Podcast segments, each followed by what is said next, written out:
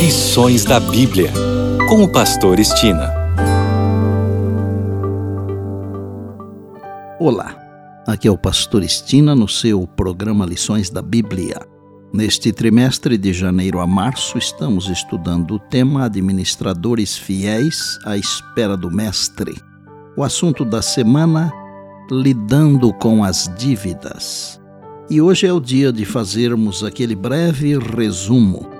Vamos iniciar com o verso memorizado durante a semana que está em Provérbios 22, 7 e diz: o rico domina sobre o pobre e o que toma emprestado é servo do que empresta. Hoje em dia, a dívida parece ser um estilo de vida, mas isso não deve ser a norma para os cristãos. A Bíblia desencoraja a dívida. Nas Escrituras há pelo menos 26 referências à dívida e todas são negativas. A palavra não diz que é pecado pegar dinheiro emprestado, mas fala sobre as consequências geralmente ruins de se fazer isso. No domingo, vimos que são muitas as razões pelas quais as pessoas entram em dificuldades financeiras. Vou listar aqui as três mais frequentes, as três mais comuns. A primeira é a ignorância. Muitas pessoas, mesmo as instruídas, são financeiramente analfabetas. Simplesmente nunca foram expostas aos princípios bíblicos ou mesmo seculares da gestão do dinheiro. Contudo, há esperança.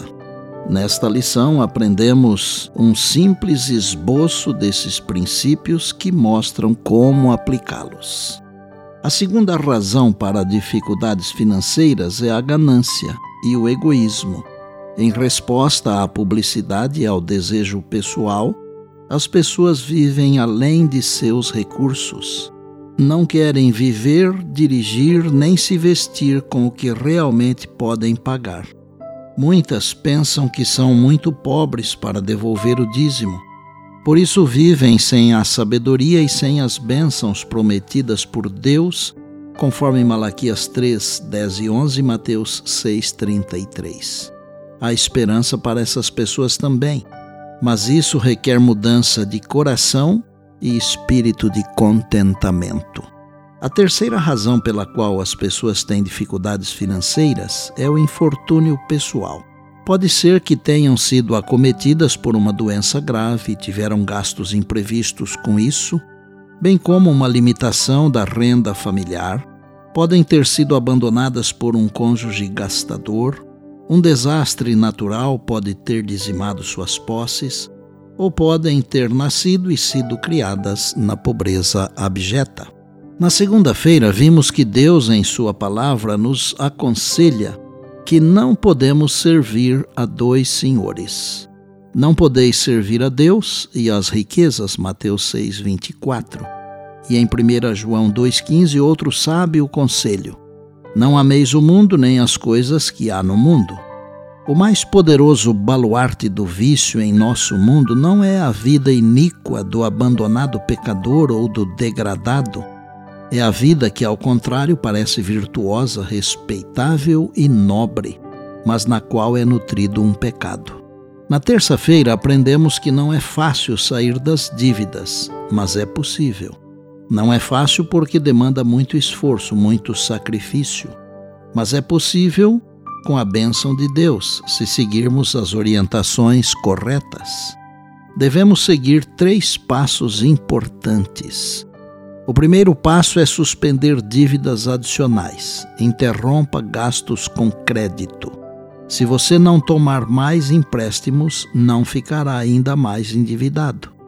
O segundo passo é fazer um pacto com Deus de que, à medida que Ele abençoar, você pagará suas dívidas o mais rapidamente possível. Use o dinheiro para reduzir a dívida, não para comprar mais coisas.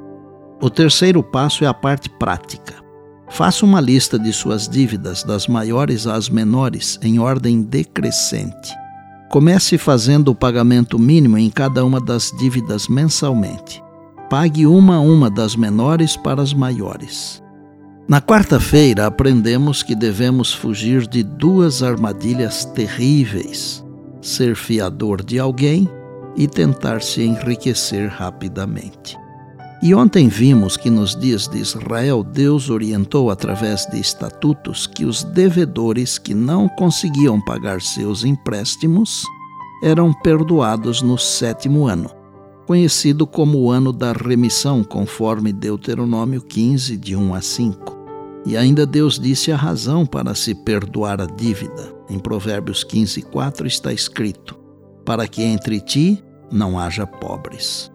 Concluo dizendo que seguir os princípios bíblicos nos ajuda a evitar dívidas desnecessárias e a terrível tensão que elas trazem.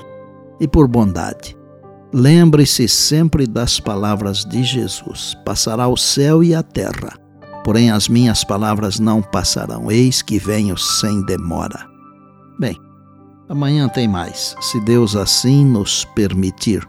E disse Jesus: Examinais as Escrituras, porque julgais ter nelas a vida eterna. E são elas mesmas que testificam de mim, João 5,39.